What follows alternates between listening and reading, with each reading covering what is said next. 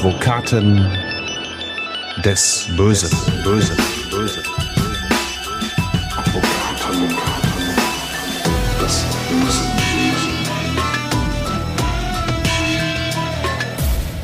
Herzlich willkommen zu Advokaten des Bösen, ein True Crime Podcast, in dem Strafverteidiger ihre eigenen wahren Fälle erzählen. Mein Name ist Simone Danisch. Ich bin Journalistin, Radiomoderatorin und True Crime Fan und zurück im Podcaststudio ist mit mir heute wieder Burkhard Benneken. Hallo. Hallo Simone, willkommen im neuen Jahr. Genau. Das letzte Mal, als wir beide hier alleine, also im alten Jahr, in unserer umgebauten Aktenkammer vor den Mikros zusammengesessen haben, da haben wir erstmals in die Welt der Promi-Prozesse geschaut. Es ging um den Fall Gina Lisa und heute sind wir zurück bei den Prozessen mit prominenter Beteiligung. Diesmal sitzt der Promi aber quasi auf der anderen Seite im Gerichtssaal, nicht auf der angeklagten Seite, sondern auf der der Tatopfer. Burkhard, es geht um den Einbruch und Raubüberfall in der Villa von Dieter Bohlen, dem sogenannten Pop-Titan in Tötensen. Das ist Bohlens Heimatort. Das ist so eine kleine Ortschaft im Landkreis Harburg in Niedersachsen. Das ist schon alles eine kleine Ecke her. Es geht zurück zum 11. Dezember 2006, also etwas mehr als 15 Jahre in der Vergangenheit liegt diese Geschichte. Die ist aber gleichzeitig irgendwie auch aktueller denn je, denn erst vor wenigen Tagen hat ein anderer Einbruch in eine Promi-Villa für Schlagzeilen gesorgt. Und wie es der Zufall will, war das ein Einbruch bei einer Ex von Dieter Bohlen bei Verona Poth. Genau. Verona Poth hatte an Heiligabend äh, ungebetenen Besuch. Ähm, zum Glück, muss man ja sagen, zugunsten von Verona und ihrer Familie war sie nicht zu Hause. Mhm. Ähm, aber auch da sieht man, ähm, wenn fremde Menschen in die eigenen Räumlichkeiten kommen, ist das für die Betroffenen wirklich ein wahnsinniger Schock. Mhm. Ja, das äh, betrifft wirklich jeden. Ähm, das geht ans Eingemachte, wenn in den eigenen Räumlichkeiten dann die Täter auch noch rumgeschnüffelt haben ähm, und die Opfer dann später nach Hause kommen. Oftmals ist alles verwüstet und äh, man wird dann wirklich die Sache nicht so schnell los. Ganz viele leiden da ganz extrem drunter und im Extremfall müssen sogar einige Einbruchs- oder auch Raubüberfallopfer, wenn es noch extremer wird, äh, dann aus den eigenen Wohnräumlichkeiten sogar ausziehen. Mhm. Und das Ganze berührt ja auch eine der größten Ängste, die man so hat, dass jemand zu einem nach Hause kommt und äh, bei einem zu Hause die Sachen durchwühlt und äh, dann auch noch vielleicht was mitgehen lässt und einfach dort war, wo er eigentlich nicht sein sollte. Und es ist so, es gibt auch Statistiken dazu, mhm. kriminologische. Und 2017 wurde das mal umfangreich untersucht mhm. und danach ist es wirklich so in Deutschland, dass äh, wenn die Deutschen offen befragt werden, rund äh, 24 Prozent am meisten Angst haben vor einem Wohnung Wohnungseinbruch, soweit es um Kriminalität geht, mhm. gefolgt von 20,9 Prozent vor einem Raubüberfall und rund 18 Prozent der Deutschen haben Angst vor einer Körperverletzung. Mhm. Erstaunlich ist, dass Männer bei diesen Umfragen nicht so offen sind wie Frauen, insbesondere wenn die Umfragen von Angesicht zu Angesicht stattfinden. Mhm. Sie haben wohl Angst, sich dann da zu offenbaren und gibt man den Männern dann Fragebögen, dann wird da viel mehr Angst mhm. zugegeben. Also auch eine interessante Geschichte. Mhm. Genauso, das kann ich auch noch erzählen in dem Zusammenhang, wie das sogenannte Kriminalitätsfurchtsparadoxon. Mhm. Ein ganz äh, schwieriger Ausdruck. Mhm. Darunter meint man, dass ganz erstaunlich ist, dass in Deutschland insbesondere jene Menschen, die größte Kriminalitätsfurcht haben, so sind es insbesondere alte Menschen und Frauen, mhm. die nach den Statistiken aber objektiv das geringste Risiko haben, Opfer zu werden. Und die, die am häufigsten Opfer werden, nämlich junge Männer, die haben am wenigsten Kriminalitätsfurcht. Das ist äh, wirklich ein Paradoxon an sich. Und egal wie begründet oder auch unbegründet die Angst vor einem Einbruch in den eigenen vier Wänden ist, ich kann das auf jeden Fall komplett nachvollziehen. Also das Eigenste, das Privateste von Fremden durchwühlt und eingenommen, das ist definitiv eine gruselige Vorstellung. Und genau dieses Gefühl schildert Verona Poth auch nach dem Einbruch gegenüber ihren Fans auf Instagram. Ja, es wird lange dauern, bevor ich mich hier zu Hause wieder wohlfühle. Im Moment ist es eigentlich nur ein Albtraum und einfach nur ein Schock. Und wir werden sehen, dass das, was im Fall Dieter Bohlen passiert ist, sogar noch ein bisschen darüber hinausgeht. Denn Bohlen und seine Freundin waren ja auch noch zu Hause, als eingebrochen wurde. Aber springen wir jetzt mal direkt rein in diesen 11. Dezember 2006. Was war passiert? Eine erste Idee gibt uns der offizielle Fahndungsaufruf der Polizei nach der Tat. Da steht Raubüberfall in Tötensen, Täter gesucht und weiter. Am 11.12. gegen 8.45 Uhr wurde der Musikproduzent Dieter Bohlen in seiner Villa in Tötensen durch zwei maskierte und bewaffnete Täter überfallen. Eine Videoüberwachungsanlage konnte die beiden Männer aufzeichnen. Einer der Unbekannten zog sich während der Tat die Skimaske vom Kopf. Die Täter flüchteten mit einer größeren Menge Bargeld. Die Waffen wurden von den Tätern auf der Flucht weggeworfen.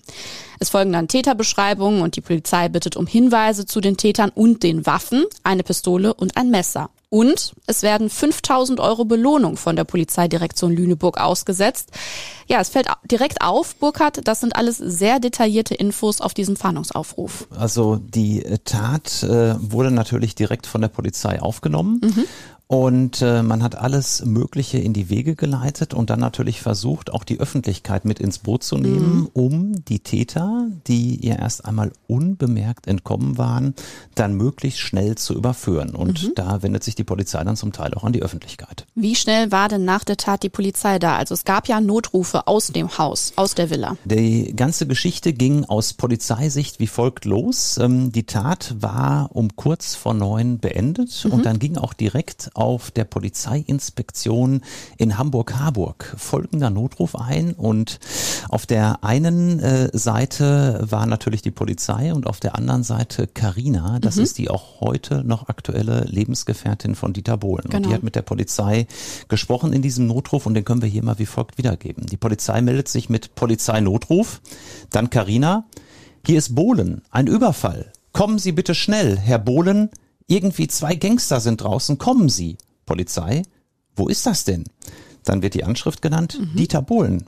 Die Anruferin, also Karina weint. Polizei, wie viele Personen? Karina, drei sind im Hause mit Sicherheit und er ist draußen mit den Zweien, schwarz gekleidet, weil, unverständlich, und noch Junge da rumgerannt sind die draußen. Ich habe keinen Überblick über die Kamera, dann wird's wieder unverständlich. Polizei, wer sind Sie? Die Anruferin, Karina, die Freundin von Herrn Bohlen. Die Polizei, ja, wir kommen hin. Die Anruferin weint. Ende des ersten Notrufes. Carina ist zu diesem Zeitpunkt erst relativ frisch mit dem heute 67-jährigen Bohlen zusammen. Erst im Herbst waren die 30 Jahre jüngere Frau und der ehemalige Modern Talking Musiker ein Paar geworden.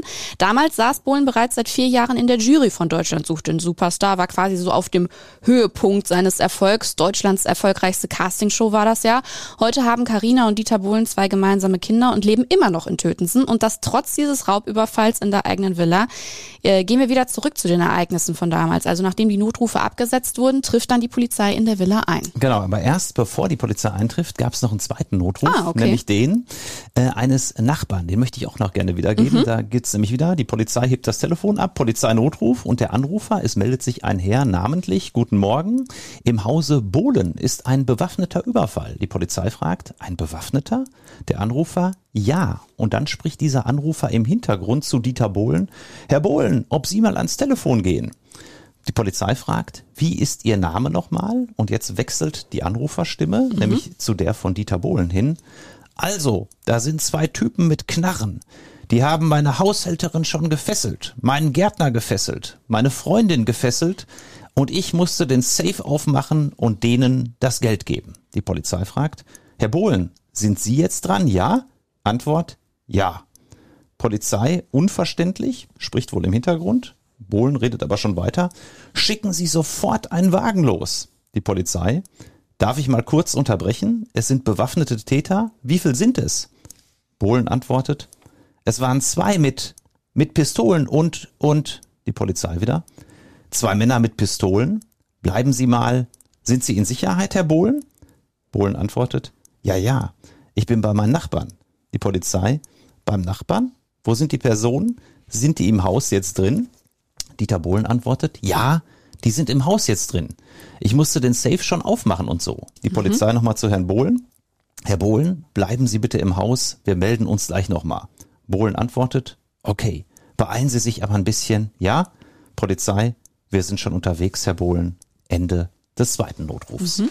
Die Polizei hat dann bei Eintreffen das Grundstück natürlich zuerst mal untersucht und auch äh, die Kameras äh, sich genauer angeguckt, die da ja überall über das Grundstück verteilt waren. Die hatten ja die Tat mit aufgezeichnet. Die Tat, äh, ja, war wie gesagt um kurz vor neun Uhr mhm. morgens und um neun Uhr vier treffen wohl erste Kräfte ein am äh, Ort des Geschehens in Tötensen, direkt an der Villa von Dieter Bohlen. Und die Polizei hat dann Folgendes vermerkt, als der nächste Wagen auch um kurz nach neun dort war. Also mhm. die Polizei war sehr schnell, muss man sagen. Ähm, Herr Bohlen war sehr aufgeregt und äußerte zu einem Polizeibeamten, ob er bekloppt sei, hier zu warten. Wir müssten sofort ins, hinaus, ins, ins Haus hinein. Also Dieter Bohlen war direkt in Action und äh, wollte die Polizei da direkt am Ort schon animieren, schnell ins Haus zu gehen. Und tatsächlich tat die Polizei das auch, denn folgendes ist dann in der Akte notiert, die mir hier vorliegt. Gegen 9.16 Uhr äh, betraten wir, das schreibt jetzt ein Polizeibeamter, mit den übrigen sechs Polizeibeamten das Grundstück von Herrn Bohlen. Wir gingen vom Eingangsbereich aus gesehen rechts um das Gebäude herum und wollten die rechte Hausseite und die Rückseite des Hauses sichern. Auf dem Grundstück kam uns der Gärtner mit hochgestreckten Armen entgegen und teilte uns mit, dass die Täter schon gegen 8.55 Uhr geflüchtet seien. Des Weiteren gab der Gärtner an, dass die Täter die Haushälterin und ihn nur schlecht gefesselt haben und sie sich deshalb befreien konnten. Gegen 9.18 Uhr teilte ich, also der Polizeibeamte, der Wache die Angaben des Gärtners als Lageergänzung mit. Der Gärtner wirkte bei seinen Angaben gefasst, aber aufgeregt und leicht verwirrt. Wir gingen dann in das Haus von Herrn Bohlen. Die Haushälterin wirkte beim Antreffen völlig aufgelöst und hatte noch Tränen in den Augen. Die Lebensgefährtin Karina stand beim Antreffen locker an den Anbauschränken angelehnt und aß eine Banane. Auf Nachfrage, welche Auskünfte die angetroffenen Personen von den Tätern geben können, gab der Gärtner zunächst an, dass die Täter zwei männliche Personen mit Sturmhauben waren, die mit leichtem Akzent sprachen. Die Haushälterin gab auch Hinweise auf die Täter. Der eine Täter soll braune Schuhe mit weißen Schnürbändern und orangem Innenfutter getragen haben. Karina gab an, dass sie auf dem Boden lag und die Täter nicht beschreiben könne. Sie wisse nur, dass ein Täter einen schwarzen Eastpack Rucksack hatte. Karina wirkte während der ersten Befragung sehr ruhig und gelassen. Ich konnte keine Aufregung bei Karina feststellen, schreibt der Polizeibeamte, auch nicht, als Herr Bohlen ins Haus hineinkam und sie fragte, ob alles okay sei. Herr Bohlen und Karina gaben sich nur einen kurzen Kuss und trennten sich wieder. Es fand keine Umarmung etc. statt. Daraufhin durchsuchten wir, also jetzt kommen die Polizeibeamten, das Haus von Herrn Bohlen. In der Zwischenzeit suchte Herr Bohlen unter Aufsicht eines Polizeibeamten die gemachten Fotos in Klammern durch die Überwachungskameras von den Tätern heraus. Denn tatsächlich, Simone, das muss man wissen, war schon damals die ganze Villa von Herrn Bohlen kameraüberwacht und ähm, es gab dann entscheidende Aufnahmen, die dort gesichert werden konnten. Es war nämlich so, dass während der Tat die beiden Täter Dieter Bohlen dann auch äh, vor die Tür gedrängt hatten ähm, mit den mit den Waffen in der Hand und Dieter Bohlen hatte sich dann losgerissen mhm. und dann hatte sich einer der beiden Täter ähm, die äh, entsprechende Maske vom Kopf gerissen. Diese Skimaske. Diese Skimaske, mhm. die er aufhatte. Und ähm, das hatte die Kamera gesichert. Es war natürlich so, dass das Bild nicht wirklich richtig deutlich war. Mhm. Trotzdem konnte man ja schon einigermaßen klar erkennen, dass es ein recht junger Mann war, ähm, wie der Täter ungefähr aussah. Und äh, das war die, für die Polizei natürlich zunächst schon mal ein ganz, ganz wichtiger erster Erfolg, dass die Überwachungskamera solche Bilder hatte. Das gibt's ja in der Regel bei Einbrüchen oder Raubüberfällen in Villen nicht, weil die meisten natürlich zu Hause keine Kameraüberwachung haben, mhm. so dass man zu diesem Zeitpunkt dachte, Mensch, da haben wir schon mal ein dickes Fund in der Hand. Wir haben einen der Täter, den man zumindest annähernd auf diesen Bildern erkennen kann. Ja, und äh, insofern ging die Polizei da sicherlich von einem recht schnellen Fahndungserfolg aus. Das sind also erstmal die ersten Eindrücke vom Tatort. Und damit wir uns diesen Tatort mal genauer vorstellen können, hast du dir, Burkhard, gut 15 Jahre nach dem Überfall die Villa von Dieter Bohlen in Tötensen nochmal angeschaut. Rosengarten, Ortsteil Tötensen. Wie sieht das Ganze aus? Im Polizeibericht äh, steht, dass das äh, Grundstück parkähnlich sei, 12.000 Quadratmeter. Und damals standen vor dem Haus, als der Raubüberfall war, drei Autos von Dieter Bohlen offensichtlich, nämlich ein Hammer H2, ein Ferrari und ein Cadillac. Heute steht hier ein Opel vor der Tür. Das scheint Personal zu sein, ist jetzt jedenfalls meine Mutmaßung. Die Villa selbst ist mit einer riesengroßen Hecke umgeben. Ich tippe mal die Hecke fast drei Meter hoch. Ich bin so knapp 1,90 und die Hecke ist noch deutlich höher. Dann gibt's eine Steinmauer, ein weißes Tor. Da steht dann drauf, dieses Objekt wird videoüberwacht. Da kann man ganz offenkundig mit dem Auto reinfahren. Im Hintergrund sehe ich auch Garagen. Und die Villa selbst ist zweigeschossig. Im unteren Bereich ist alles gelb gestrichen und obenrum ähm, haben wir so schwarzen Schiefer. Ja, und drumherum ganz, ganz viel Grundstück, viel Wiese. Das Ganze liegt hier an einer Straße, die durch diesen Ortsteil führt, ziemlich am Ende sehr beeindruckendes Grundstück und was mich auch beeindruckt ist, dass Dieter Bohlen und Karina hier auch heute rund 15 Jahre nach der Tat immer noch wohnen, obwohl sie ja hier damals diese schlimme Erfahrung gemacht haben. Das ist sicherlich erstaunlich. Ich hätte eigentlich erwartet, dass man dann nach einer solchen Tat hier auszieht und das spricht natürlich dafür, dass die beiden das glücklicherweise gut verpackt haben psychisch. Wir haben es ja gerade gehört, die Polizei war sehr schnell am Tatort. Kurz nach neun waren die ja schon da, haben dann eben diese Gespräche mit den Opfern vor Ort geführt. Und ähm, nur wenige Minuten, also gegen 9.20 Uhr, waren äh, schon die ersten Journalisten auch genau da, wo du vor kurzem gestanden hast, Burkhard, am Tatort. Bohlen hat nämlich äh, der Bildzeitung, aber auch dem Fernsehsender RTL direkt mal ein Exklusivinterview gegeben. Ja, auch das sicherlich etwas ganz Besonderes an diesem Raubüberfall, ja, dass äh, so eine doch heftige heftige Tat passiert. Mhm. Und dann das Hauptopfer, das ist ja nun mal Dieter Bohlen mhm. gewesen, äh, wenige Minuten nach der Tat schon munter Interviews gibt. Mhm. Ähm, das passiert natürlich auch äh, in der Regel nicht, muss ich sagen. Und das hat auch die Polizei, naja, ich sag mal so, ähm, ohne dass ich das jetzt hier zu groß werten möchte, schon stutzig gemacht. Mhm. Etwas, das kam, kam ein bisschen komisch rüber. Ähm, und da hat die Polizei auch einen Vermerk in der Akte zugefertigt. Ah, okay. Ja, und da steht dann unter anderem, ich lese nur mal so ein paar kleine Teile hier vor.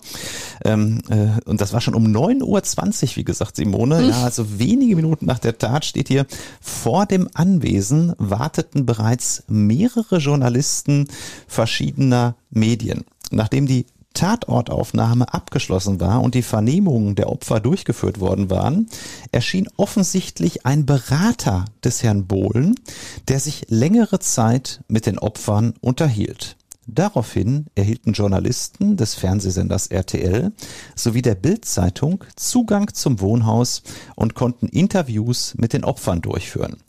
Auch das vorhandene Videomaterial mit dem Tatablauf konnte abgefilmt werden.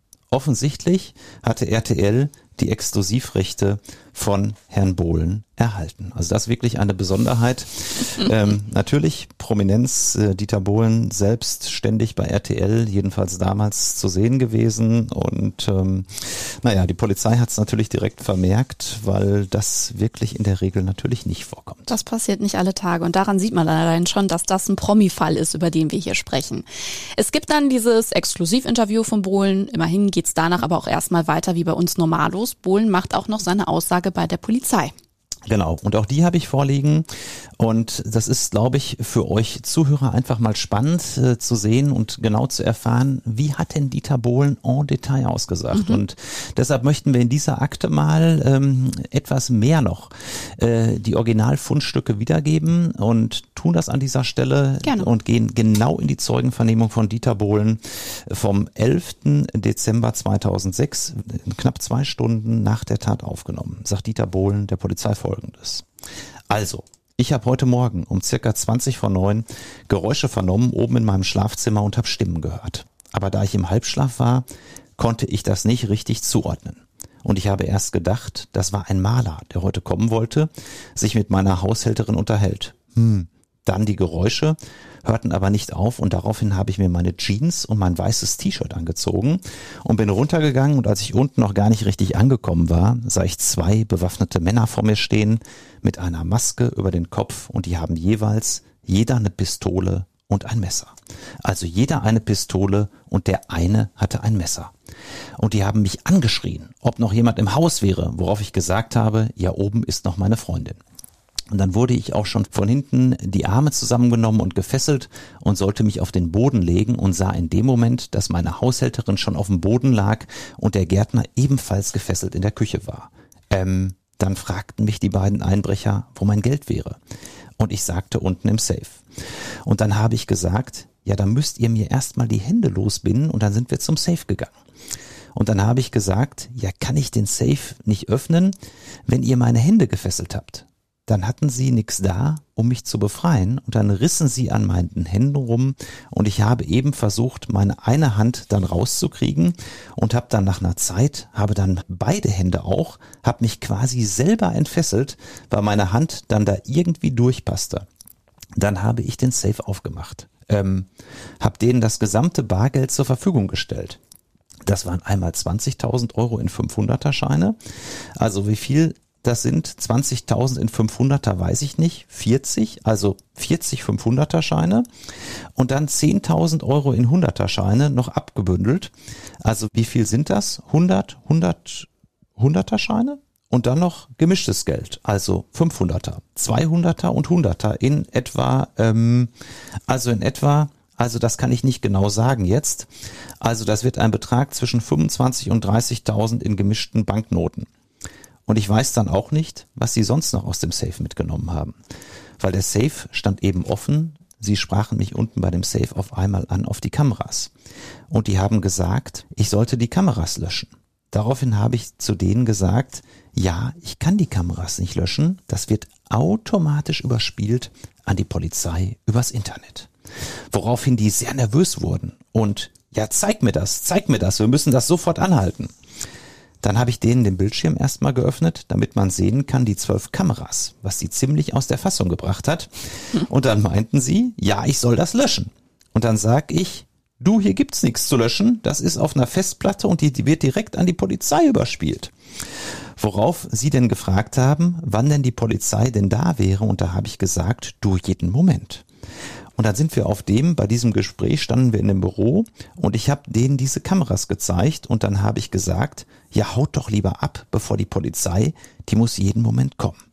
Und dann habe ich die Tür aufgemacht, ja, und dann haben wir noch irgendwie gesprochen. Und dann meinten sie, ich soll wieder reingehen und in dem Moment guckte der eine irgendwie oder wer weiß was.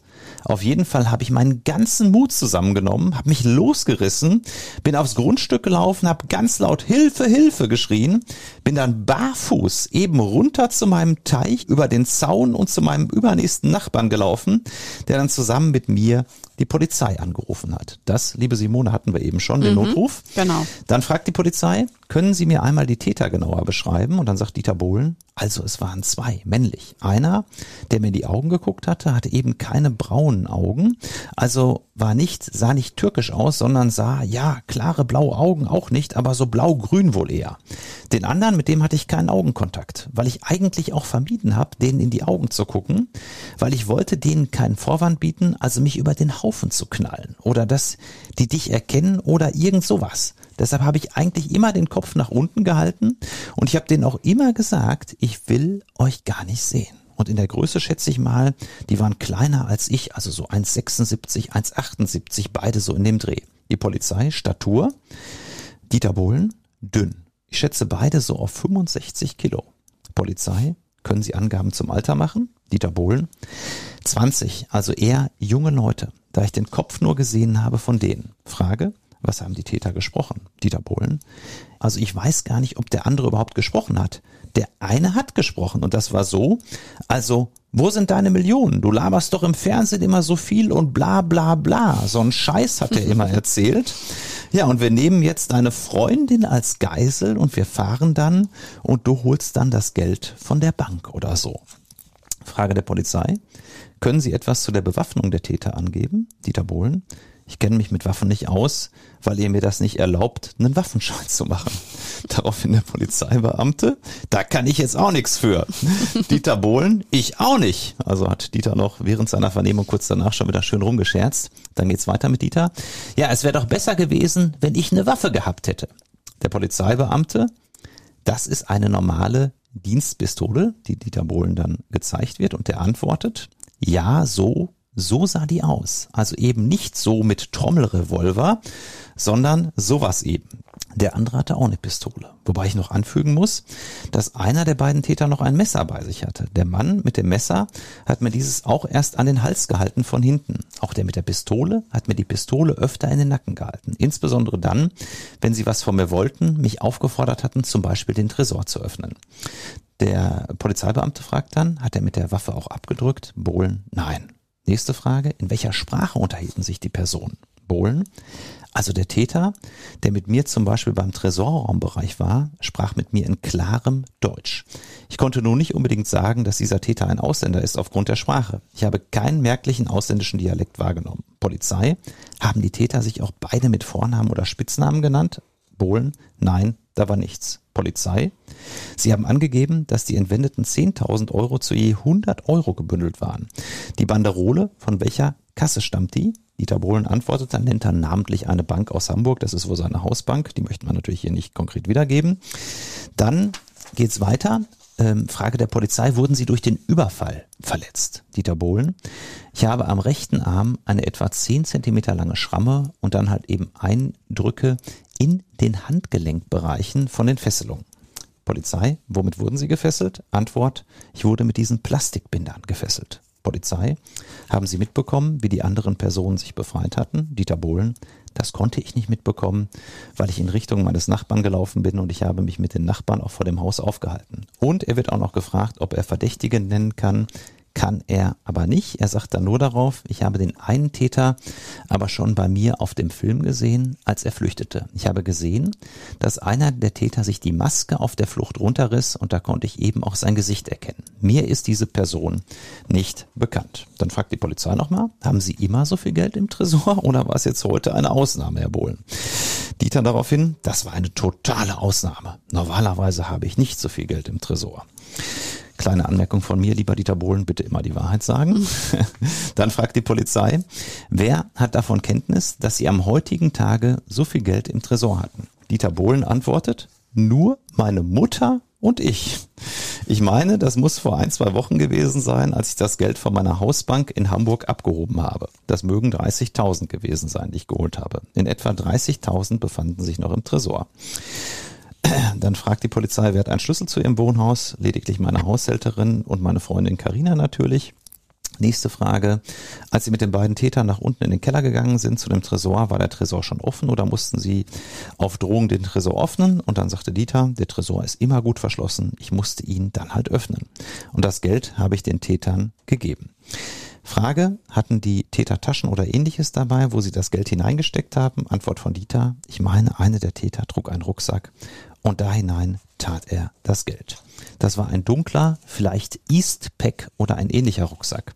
Weiter kann ich dazu keine Angaben machen. Und dann noch die Frage, hatten Sie etwas Bestimmtes mit dem Geld vor? Und daraufhin sagt Dieter, ja, ich wollte mir ein Auto kaufen und ich wollte davon auch noch in Urlaub fliegen. Ich vermute eher nicht, dass da jemand jetzt irgendetwas von wusste, dass ich das vorher hatte. Nochmal eine kleine Anmerkung von mir. Ich glaube nicht, dass ich Dieter Bohlen für rund 30.000 Euro ernsthaft ein Auto kaufen wollte. Also lieber Dieter, immer die Wahrheit sagen, aber das ist auch nur eine Anmerkung von mir. Die Polizei fragt dann noch. Zurzeit befindet sich hier eine Malerfirma, die Renovierungsarbeiten offensichtlich durchführt. Und dann hat die Polizei natürlich noch dazu Angaben bekommen, weil man natürlich alles abchecken muss. Klar. Tja, dann wird Dieter noch gefragt, möchten Sie etwas noch hinzufügen? Und dann sagt er nein, vorerst nicht. Und dann wird eine halbe Stunde später seine erste Vernehmung an diesem Tag beendet. Und aus dieser ersten Vernehmung haben wir jetzt ja schon ganz viele Infos zur Tat und drumherum bekommen.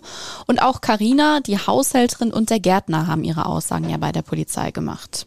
Ganz genau. Als nächstes wird dann insbesondere Karina gefragt.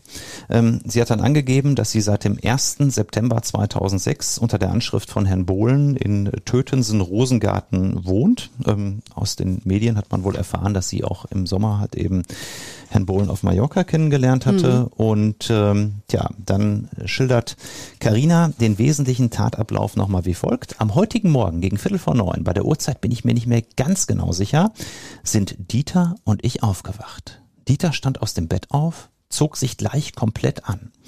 Ich habe ihn daraufhin gefragt, was denn los ist. Er sagte, dass es unten so laut wäre. Nachdem er sich angezogen hat, ist er einfach runtergegangen. Währenddessen bin ich im Bett liegen geblieben. Hierzu möchte ich sagen, dass unser Schlafzimmer im oberen Bereich des Hauses liegt. Zu dem Schlafzimmer möchte ich noch Folgendes anmerken. Normalerweise benutzen wir ein anderes Schlafzimmer. Dieses ist durch diverse Sicherungseinrichtungen gesichert.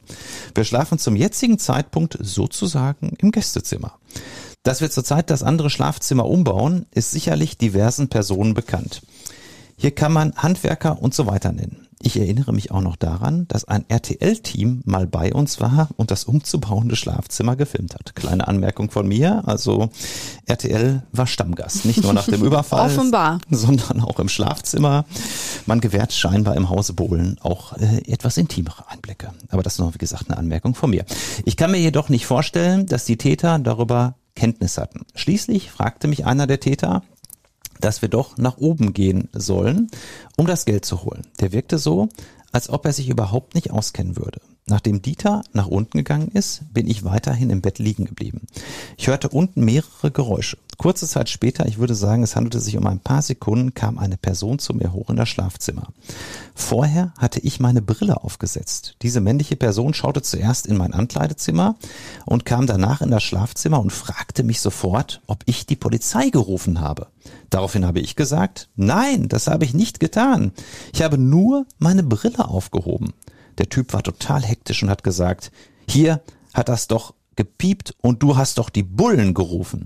Daraufhin habe ich ihm jedoch gesagt, nein, ich habe nur meine Brille aufgehoben, ich habe die Polizei nicht angerufen. Ich habe ihm dann auch noch gezeigt, dass hier gar kein Telefon ist. Der Typ befand sich direkt neben mir im Bereich meines Nachttisches. Ich weiß das noch, weil ich ihn gefragt habe, ob ich denn das Licht von der Nachttischlampe anmachen könnte. Er sagte daraufhin, ja, das kann ich anmachen. Und kurz darauf oder so sagte er sofort, ich soll aufstehen und mitkommen. Ich durfte mir nichts anziehen, sondern nur meine Bettdecke umwickeln. Ich hatte also nur ein T-Shirt an und durfte mich mit der Bettdecke umwickeln.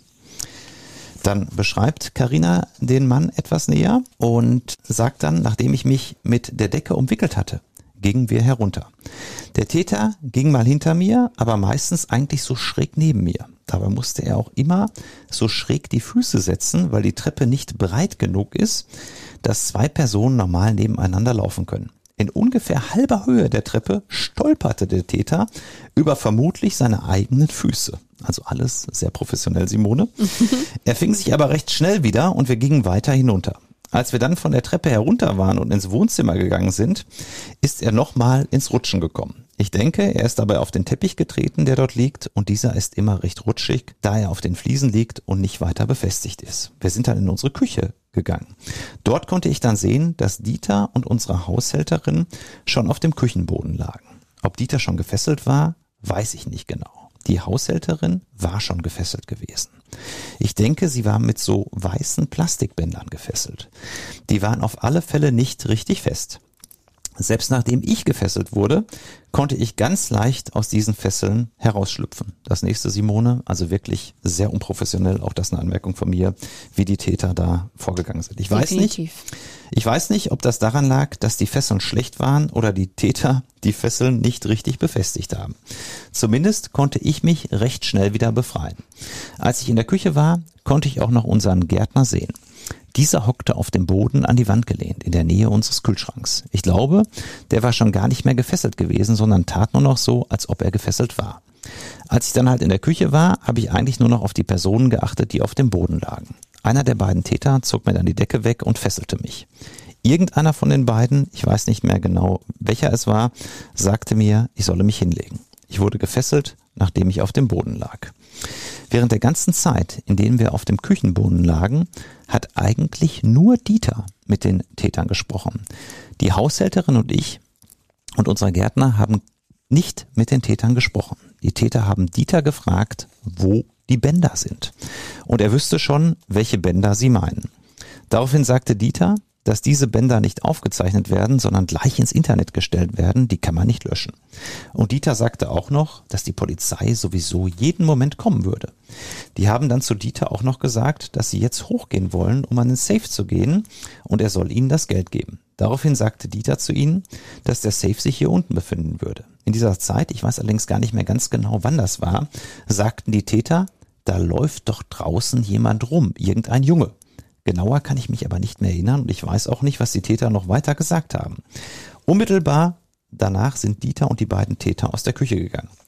Ob Dieter noch gefesselt war, als die drei dann rausgegangen sind, kann ich jetzt nicht mehr sagen. Also ich habe nicht gesehen, wo Dieter und die beiden Täter dann hingegangen sind. Von den Geräuschen her würde ich aber tippen, dass sie in den Bereich gegangen sind, wo sich der Safe befindet. Dann wurde es etwas leiser und einer der Täter fragte, glaube ich, wie viel Geld denn in dem Tresor ist. Unwillkürlich habe ich mit der Schulter gezuckt, da ich nicht weiß, wie viel dort drin ist. Ich habe auch nicht mitbekommen, dass irgendjemand darauf geantwortet haben könnte. Irgendwann hörte ich dann noch, dass Dieter sagte, so, ihr habt jetzt ja alles, was ihr wollt und jetzt könnt ihr gehen. Oder er hat auch irgendwas gesagt in Richtung, ich will eure Gesichter nicht mehr sehen, haut ab. Also Simone auch schon, muss man sagen, ziemlich cool von Dieter Bohlen mhm. der Tatausführung. Also da kenne ich Opfer, die anders reagieren. Eigentlich so, wie man ihn auch aus dem Fernsehen kennt. Genau, also er scheint sehr authentisch im Fernsehen rüberzukommen. Also, die sind nicht mehr in die Küche zurückgekommen. Ich glaube, das ganze Geschehen lief dann entweder in dem Raum ab, wo unser Safe sich befindet, oder in dem Büro von Dieter. Ich habe nämlich irgendwie zwischendurch gehört, dass es irgendwie um die Bilder der Videokamera ging. Aber was genau gesprochen wurde, weiß ich nicht. Dieter und die beiden Täter sind dann zur Haustür gegangen und ich meine, diese gingen dann auch auf. Ich glaube, alle drei, also Dieter und die beiden Täter, sind dann aus dem Haus rausgegangen. Kurz danach kam noch einer der Täter wieder hinein und fragte, ob jemand ein Handy von uns hat. Ich habe daraufhin gesagt, dass ich keines habe. Die Haushälterin sagte, sie habe eins und beugte sich dann ein bisschen vor, sodass die Täter an das Handy kommen konnten. Aber der Täter hat dann gar nicht versucht, das Handy aus der Hosentasche der Haushälterin zu holen, sondern ist gleich weggerannt. Ich glaube, das hat er getan, weil draußen irgendwas los war. Also auch da, Simone, merkst du, sehr, sehr hektische Täter, mhm. sehr unprofessionelle Tatausführung. Ähm, jetzt geht's weiter mit Carinas Schilderung. Dann passierte eine Zeit lang gar nichts. Wir haben uns dann in der Küche aus den Fesseln befreien können. Das war halt ganz leicht. Nachdem wir uns befreit haben, haben wir uns gegenseitig gefragt, was wir denn jetzt machen sollen. Ob wir die Tür zumachen sollen oder ob wir die Polizei anrufen sollen oder die Alarmanlage anstellen. Im Endeffekt war es dann so, dass der Gärtner die Haustür zugemacht hat und ich ins Büro gelaufen bin und habe von dort aus die Polizei gerufen. Und da sind wir dann wieder da, wo wir eben schon waren. Carinas genau. erster Notruf. Wir merken auf jeden Fall, es waren zwei sehr nervöse, nicht wirklich professionelle Täter. Sie wirkten beide regelrecht von der Situation irgendwie überrannt, in die sie sich da selbst gebracht haben. Aber die beiden Täter waren jetzt erstmal auch auf der Flucht. Über den Fahndungsaufruf haben wir ja gesprochen. Wie ging es denn jetzt weiter? Also wie hat die Polizei ermittelt? Eine erste Spur waren ja zum Beispiel die Skimasken, die gefunden wurden. Also die Täter hatten beide äh, Skimasken auf und es ist so, dass dann äh, natürlich direkt untersucht wurde, was sind das für Skimasken und man stellte tatsächlich Folgendes fest, was die Polizei ebenfalls in der Akte vermerkt hat. Durch eingesetzte Beamte konnten die beiden Skimasken der Täter aufgefunden werden. Hierbei wurde festgestellt, dass es sich um Skimasken der Marke TCM, also Chibo, handelt. Diese Masken wurden vor zwei Wochen bei der Firma Chibo verkauft. Die Firma Chibo wurde gebeten, die der Dienststelle vorliegenden Bilder des demaskierten Täters, also der, der sich die Maske runtergerissen hatte, an ihre Filialen zu verteilen und damit, damit die Möglichkeit gewahrt bleibt, dass sich eine der Verkäuferinnen bzw. ein Verkäufer an den Täter erinnert. Die Daten und Bilder, die die Dienststelle der Firma Chibo zusenden würde, würden dann von der Firma Chibo im Rahmen einer allgemeinen, jetzt kommt ein schöner Begriff, Simone, Filialrundschau veröffentlicht werden. Mhm. Also es war angedacht, dass dann die ganzen Mitarbeiterinnen und Mitarbeiter von Chibo, die mhm. im Verkauf tätig sind, Bilder des demaskierten Täters bekommen, um zu gucken, kann sich einer dort daran erinnern, ob bei Chibo äh, möglicherweise in einer Filiale an diesen Täter die Maske verkauft wurde. Das war so der erste Ermittlungsansatz der Polizei. Ich erinnere mich da auch noch selbst an die Bilder der Videokamera, auf denen Dieter Bohlen mit einem der Täter in eine Rangelei geraten ist. Die sind ja quasi um die Welt gegangen, sogar nicht nur durch Deutschland, sondern um die Welt. Und dabei hat dann ja eben dieser eine Täter diese Skimaske verloren, die eben der erste Hinweis war. Und was auch interessant ist und woran man merkt, dass in diese Geschichte ein Promi involviert ist, genau dieses Videomaterial, das will der TV-Sender RTL auch später exklusiv für sich beanspruchen. Ja, ganz genau so war es. Und die Firma RTL hat sich dann auch direkt am Tag Tage nach der Tat, also am 12. Dezember 2006, mhm. an die Polizei gewandt, beziehungsweise an die Staatsanwaltschaft. Und auch da gibt es ein schönes Schreiben aus der Akte von der Firma RTL äh, Television GmbH aus Köln. Da schreiben sie, sehr geehrte Herren, in dieser Sache wurden wir von dem Polizeisprecher Herrn sowieso darüber informiert, dass offensichtlich ein Beschluss der Staatsanwaltschaft Stade oder des Amtsgerichts Stade existiert, aufgrund dessen das Überwachungsvideo von dem Überfall auf Dieter Bohlen in seiner Villa in Tötensen vom gestrigen Tage der Öffentlichkeit, das heißt insbesondere Fernsehveranstaltern, zu Fahndungszwecken freigegeben sein soll. Wir dürfen Sie darüber informieren, dass die RTL Television GmbH die exklusiven Nutzungsrechte an diesem Überwachungsvideo zur Verwertung in seinen Medien von dem Rechteinhaber Dieter Bohlen erworben hat. Insoweit dürfen wir Sie höflich um Mitteilung bitten, ob Sie dieses Video den Medien zur Nutzung freigegeben haben. Wenn ja, in welchem Umfang? Also ähm, ich möchte die RTL überhaupt nicht kritisieren, aber es ist schon krass, ja das auch, äh, äh, in welcher Art und Weise sich da ein Fernsehsender auch mit einem, mit einem, ja, fast Machtanspruch an die Strafverfolgungsbehörden mhm. wendet, nach dem Motto, das ist unser Material, wir haben hier die Rechte und so ein bisschen schwingt darin mit, äh, wie könnt ihr das denn an andere rausgeben? Also, das passt natürlich zu dem, Dieter Bohlen gibt direkt ein Interview nach mhm. der Tat, das ist schon ein bisschen befremdlich. Dann werden da die die, Nutzungsrechte an dem Video exklusiv an RTL übertragen. Der Sender meldet die dann auch direkt bei der Polizei an. Das Ganze hat schon eine etwas merkwürdige Note bekommen, denn natürlich haben Polizei und Staatsanwaltschaft eins gemacht, ähm, weil man ja selten aus Ermittlersicht ein solch tolles Beweismaterial hat wie ein Foto aus der Überwachungskamera von einem der mutmaßlichen Täter. Mhm. Man hat natürlich direkt eine Öffentlichkeitsfahndung eingeleitet und das gibt es auch in den seltensten Fällen, zumal das auch juristisch nicht ganz so unkompliziert ist. Dafür mhm. gibt es sogar eine eigene Regelung in den Paragraphen 131 äh, folgende der Strafprozessordnung. Da gibt es nämlich die Möglichkeit dieser sogenannten Öffentlichkeitsfahndung. Äh, Man muss nämlich immer eins berücksichtigen. Derjenige, der ja auf dem Video zu sehen ist, hier der mutmaßliche Täter, der hat ja zunächst mal die Unschuldsvermutung auf seiner Seite. Das heißt, er gilt als unschuldig, auch wenn er jetzt natürlich ganz naheliegend der Täter war. Das heißt, man darf ihn in der Öffentlichkeit nicht vorab verunglimpfen. Und es ist natürlich auch so, es gibt das Recht äh, am eigenen Bild und das Recht auf informationelle Selbstbestimmung. Und das mhm. steht auch jedem Täter zu, egal was er gemacht hat. Und dann muss man natürlich auf Seiten äh, der Ermittlungsbehörden auch immer abwägen, ja, ist das jetzt hier so ein Fall, der da zulässig ist? Und dafür gibt es dann extra eine eigene gesetzliche Regelung in der Strafprozessordnung. Und da ist es natürlich schon so, dass man eine, eine Straftat von ganz erheblichem Gewicht braucht, ja. Und natürlich müssen die Ermittlungen auch sonst erheblich erschwert sein. Tja, wenn es keine anderen äh, erfolgsversprechenden Ermittlungsansätze gibt, dann sind sogar auch so Sachen erlaubt und deshalb gibt es ja dann auch so Fernsehsendungen wie zum Beispiel Aktenzeichen XY ungelöst. Dort darf dann die Polizei beziehungsweise die Staatsanwaltschaft auch entsprechendes Material hingeben im mhm. Extremfall. Ähm, hier war es natürlich so, dass äh, Polizei und Staatsanwaltschaft das Material an äh, die Medien insgesamt zunächst einmal rausgegeben haben, um schnellstmöglich natürlich zumindest dieses einen Täters, den man erkennen konnte, habhaft zu werden. Ja, und äh, wie gerade vorgelesen, hat RTL das wohl nicht so wirklich geschmeckt. Jetzt ging es erstmal so weiter. Die Öffentlichkeitswarnung war raus. Es wurden auch weitere Zeugen von der Polizei vernommen. Zuvor schon gehörte Zeugen und Opfer wurden außerdem nochmal verhört. Denn es ging jetzt auch unter anderem um die Frage nach der Höhe der Beute. Da gab es ein bisschen gegenteilige Meinungen. Ganz genau. Ich hatte eben die Vernehmung von Dieter Bohlen bei der Polizei hier schon mal so ein bisschen äh, vorgelesen. Genau. Und da hat er tatsächlich von ungefähr 30.000 Euro gesprochen. Mhm. Dann war es aber so, im weiteren Verlauf gab es dann natürlich auch eine Schadensmeldung von Dieter Bohlen bei seiner Versicherung, denn er hatte eine entsprechende Hausratversicherung bei einem großen Versicherer. Und da ist dann Folgendes zur Akte gelangt von der Versicherung, nämlich eine Verhandlungsniederschrift über ein Gespräch mit Dieter Bohlen. Ähm, das soll wohl stattgefunden haben am 22. Dezember 2006, mhm. also einige Tage nach der Tat.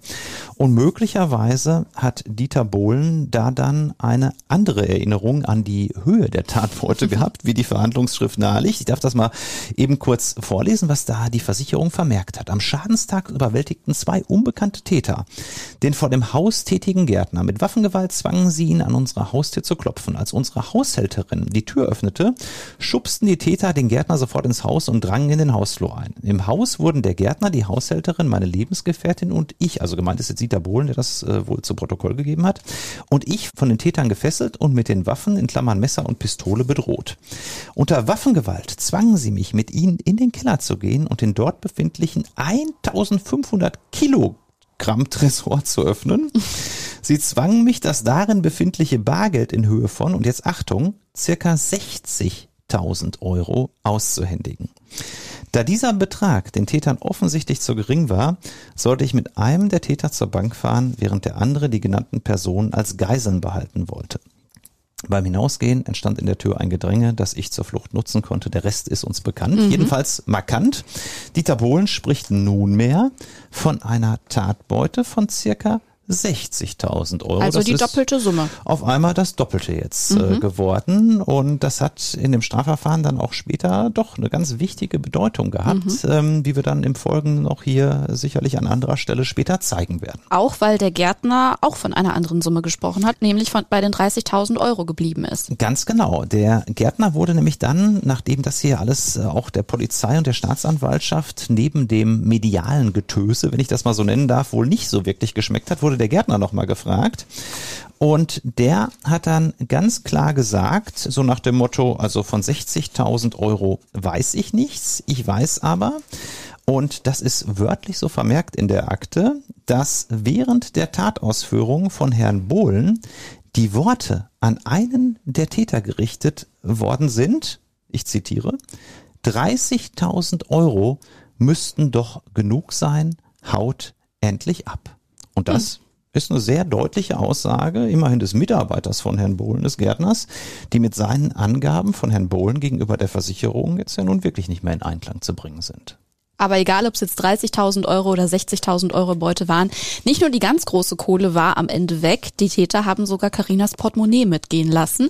Aber da gibt's eine kuriose Randnotiz zu. Es ist dann wieder mit einem anonymen Brief bei ihr aufgetaucht. Das war natürlich auch direkt ein Beweismittel für die Polizei. Dieter hat sich dann auch bei der Polizei gemerkt und gab an, dass die Geldbörse, die seiner Lebensgefährtin Karina entwendet wurde, nämlich an die Anschrift dort äh, in Tötensen äh, zu Händen von Karina äh, zurückgeschickt wurde. Das ist nett. Und genau, nette Täter, äh, während der Tatausführung etwas unprofessionell und dann im Nachhinein auch noch so großzügig die ganze Geldbörse wieder zurückzuschicken, natürlich ohne Inhalt wohlgemerkt, mhm. also ohne, ohne Geld. Ohne Geld, schon mit Inhalt, so, aber jetzt steht hier folgendes. In der Akte der Umschlag, in dem das Portemonnaie von Carina übersandt wurde wurden von der Polizei als Beweismittel sichergestellt. Der Umschlag, geschätzt in Größe DIN A5, war in der Mitte durchgerissen. Auf dem Umschlag war handschriftlich vermerkt Carina W. und es folgt die Anschrift in Rosengarten, wo Carina mit Dieter wohnt. Der Umschlag war mit 1,50 Euro frankiert, zwei Briefmarken 55 und 95 Cent. Der Poststempel trug erkennbar das Datum 12.12.2006, also ist schon ein Tag nach der Tat direkt gehandelt worden. Löblich. Auf dem Briefumschlag war kein Absender vermerkt und er wurde ohne Anschreiben anonym versandt. Der Umschlag und das Portemonnaie wurden durch mich vor Ort in zwei getrennte Plastikbeutel verpackt. Ich trug dabei Einweghandschuhe, schreibt der Polizeibeamte, der das Ganze vermerkt hat. Nicht nur Karinas Portemonnaie tauchte dann auch wieder auf, sondern auch die Waffen der beiden Täter, also das Messer und die Pistole. Zu beiden wurde bei dem Fahndungsaufruf ja auch nach Hinweisen von der Polizei gebeten. Die Polizei hat dann am 15. Dezember, also vier Tage nach der Tat, nochmal das ganze Grundstück von Bohlen durchkämmt. Ähm, es ist ja ein Riesengrundstück. Ich hatte es eingangs gesagt, als ich vor Ort war, 12.000 ähm, Quadratmeter ungefähr hat das eine mhm. Fläche. Also das kann man natürlich nicht mal eben so zack, zack in zwei Stunden alles dort äh, durchkämmen. Und am 15.12. hat die Polizei dann in einem Buchsbaumbusch gegenüber der Wohnungseingangstür ein Messer und eine Schreckschusspistole aufgefunden. Und dann wurde noch vermerkt, es handelt sich um ein einfaches Küchenmesser mit dunklem Plastikgriff und einer circa 11,5 Zentimeter langen Klinge. Und zur Schreckschusspistole ist der Hersteller, nämlich eine Firma Waldroh vermerkt und Made in Italy stand dort noch drauf. Also ähm, doch keine Dienstwaffe eines Polizisten, sondern eine Schreckschusspistole. Eine Schreckschusspistole, ganz genau. Ganz normal im Handel zu erwerben.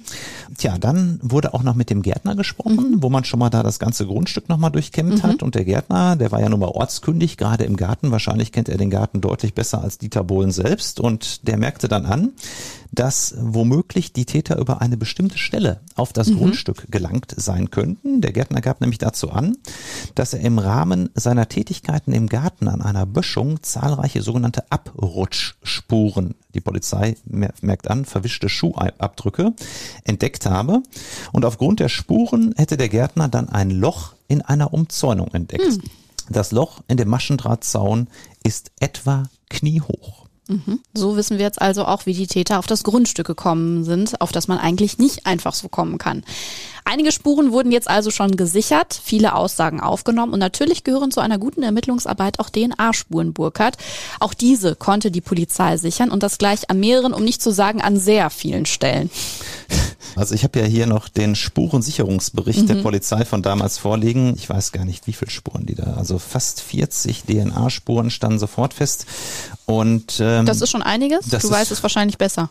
Das ist schon einiges. Äh, in den meisten Fällen, wenn es überhaupt DNA-Spuren gibt, ist mhm. die Polizei schon froh, wenn man ein, zwei, drei, vier, fünf DNA-Spuren okay. ist schon extrem viel. Ja, wenn man sowas feststellbar sichern kann. Und hier hat man wirklich sehr, sehr gründlich gearbeitet. Muss ich die Polizei auch wirklich mal loben. Also die haben da natürlich auch aufgrund des riesigen Interesses der Öffentlichkeit, haben die wirklich alles gegeben und wirklich jeden Gegenstand, den man irgendwo mit der Tat in Verbindung brachte, hat mhm. man hat man äh, entsprechend untersucht.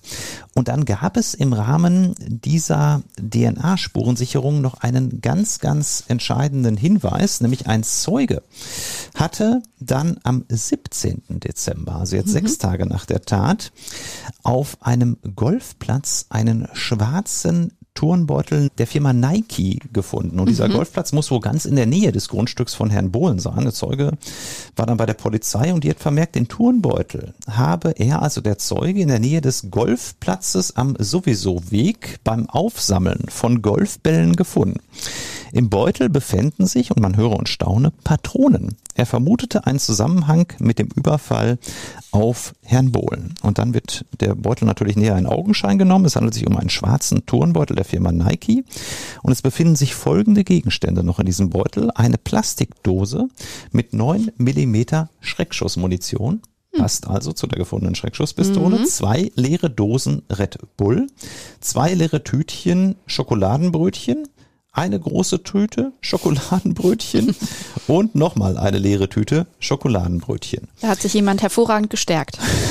genau so. Und dann hat die Polizei noch Folgendes notiert. Gemeinsam mit dem Zeugen wurde der Fundort des Beutels aufgesucht und mit roter Sprühfarbe markiert. Am Fundort wurden zusätzlich noch zwei halbleere Getränkeflaschen Aktiv O2 mit Apfel festgestellt, sowie ein weiteres leeres Tütchen Schokoladenbrötchen. Also die Täter scheinen Fans von Schokoladenbrötchen gewesen zu sein, sofern denn diese Spur den Tätern zuzuordnen ist. Es klingt ein bisschen wie ein Verpflegungspaket für Schüler, muss ich ganz ehrlich sagen. Ich habe ja vorhin den Fahndungsaufruf vorgelesen und da kam auch drin vor, dass die Polizeidirektion Lüneburg für Hinweise zur Ergreifung der Täter eine Belohnung von 5000 Euro ausgerufen hat. Das ist auch schon ein Sümmchen, oder? Man muss dazu wissen, die Polizei darf Belohnungen ausschreiben. Mhm. Ja, ähm, das ist bis zum Betrag von 5000 Euro, sage ich jetzt mal mehr oder weniger unproblematisch problematisch möglich. Wenn man jetzt höhere, höhere Belohnungen ausschreibt, bis zu 10.000 Euro, bedarf es schon die Zustimmung beispielsweise des Landeskriminalamtes. Mhm. Und wenn man darüber hinausgehen will, muss dann, wenn die Polizei das macht, das Innenministerium zustimmen oder wenn die Staatsanwaltschaft es tut, das Justizministerium. Mhm. Und so können dann natürlich in Einzelfällen auch, es gibt da keine im Gesetz jetzt festgelegte Grenze nach oben oder okay. so, können dann auch zum Beispiel wurden mal in einem anderen Fall wurden mal 130.000 Euro als Belohnung ausgesetzt mhm. für die Ergreifung von Tätern. Und das, das wissen viele auch nicht, das können übrigens auch Privatpersonen Personen tun. Mhm. Ja, also das darf jetzt nicht nur der Staat und sagen, ähm, ich biete euch Summe XY, wenn ihr mir den Täter bringt, sondern das hätte hier Dieter Bohlen mag ja, äh, wie man auch an dem Tresorinhalt gesehen hat, schon nicht ganz unvermögen sein. Und ähm, ich möchte da Dieter Bohlen überhaupt nicht zu nahe treten. Mhm. Aber ich muss ehrlich sagen, ich war damals schon erstaunt, dass er nicht äh, selbst auf die Idee gekommen ist, hier mal eine äh, entsprechende Belohnung auszuloben. Mhm. Ja, das ist nämlich äh, sogar im bürgerlichen Gesetzbuch geregelt. Es gibt da eine eigene Vorschrift. Danach kann derjenige, der äh, also einen Täter ergriffen haben will, dann wirklich an die Öffentlichkeit gerichtet sagen, ich biete euch, Dieter Bohlen hätte ich jetzt mal gesagt, komm, 200.000 Euro, tut ihm glaube ich nicht weh, hätte ihm aber vielleicht dann die Täter auch noch etwas schneller gebracht. Ich lobe jetzt mal 200.000 Euro aus, wenn ihr mir den oder die Täter liefert. Und es ist so, dass wenn eine Privatperson das macht, dann ist es ein bisschen anders, als wenn die Polizei oder die Staatsanwaltschaft das tun. Mhm. Dann darf zum Beispiel nicht namentlich oder bildlich etwas damit verbunden werden. Ja, also wenn jetzt der Täter namentlich bekannt äh, gewesen wäre, hätte Dieter Bohlen nicht sagen dürfen, liefert mir den so und so heißenden Täter aus, mhm. ja, sondern er darf nur sagen. Das wäre ja wie ein Kopfgeld quasi. Genau, genau, wie ein Kopfgeld. Das, das ist unzulässig. Er darf nur sagen, liefert mir den Täter, denjenigen, der bei mir den Raubüberfall begangen hat, dann bekommt oder Hinweise auf den Täter. Genau, genau, Hinweise auf den Täter. Was er auch nicht dürfte, wäre, dass er selbst jetzt äh, in eigener Regie das Foto veröffentlichen mhm. dürfte. Ja, das das wäre wohl wahrscheinlich unzulässig. Natürlich ist hier vieles auch immer umstritten, aber das wäre dann wahrscheinlich zu viel des Guten. Trotzdem muss ich ehrlich sagen, und das war auch für mich schon, bevor ich dann später Verteidiger in dem Raubüberfall auf Dieter Bohlen wurde, schon so ein bisschen erstaunlich, dass Dieter Bohlen es nicht gemacht hat und es war, wie gesagt, ich möchte Dieter Bohlen überhaupt nicht zu nahe treten.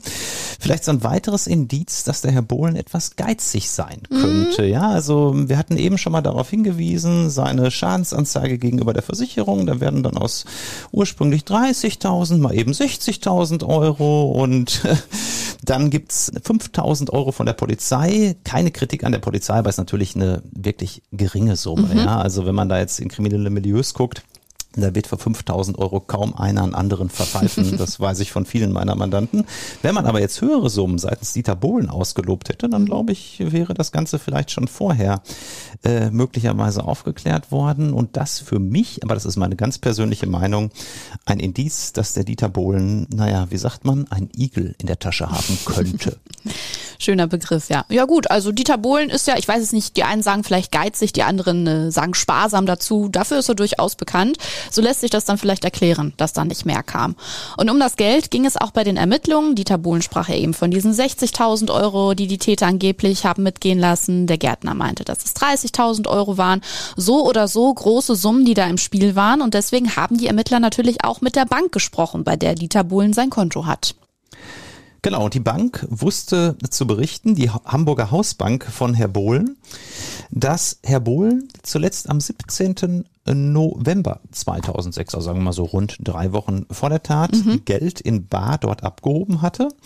Und die Hausbank wusste auch noch den genauen Betrag. Es hat sich nämlich dabei um 35.000 Euro gehandelt. Mhm. Und der zuständige Mitarbeiter merkte dann auch noch an, dass diese Summe in Bezug auf Herrn Bohlen keine ungewöhnliche Bargeldabhebung war. Mhm. Und jetzt darf ich nochmal kurz zurückblicken auf die Vernehmung von Dieter Bohlen, die ich hm. eben vorgelesen habe. Da wollte er der Polizei so ein bisschen glaubhaft machen, äh, dass er in der Regel nicht so viel abhebt. Die Bank hingegen äh, bestätigt hier, glaube ich, eine etwas andere regelmäßige Vorgehensweise von Dieter Bohlen. Und auch das bestätigt mich wieder so ein bisschen darin, immer wenn es ums Geld geht, bin ich mir nicht so sicher, ob man wirklich all das so wirklich glauben kann, was Dieter Bohlen zu diesem Thema äh, da zum Besten gegeben hat.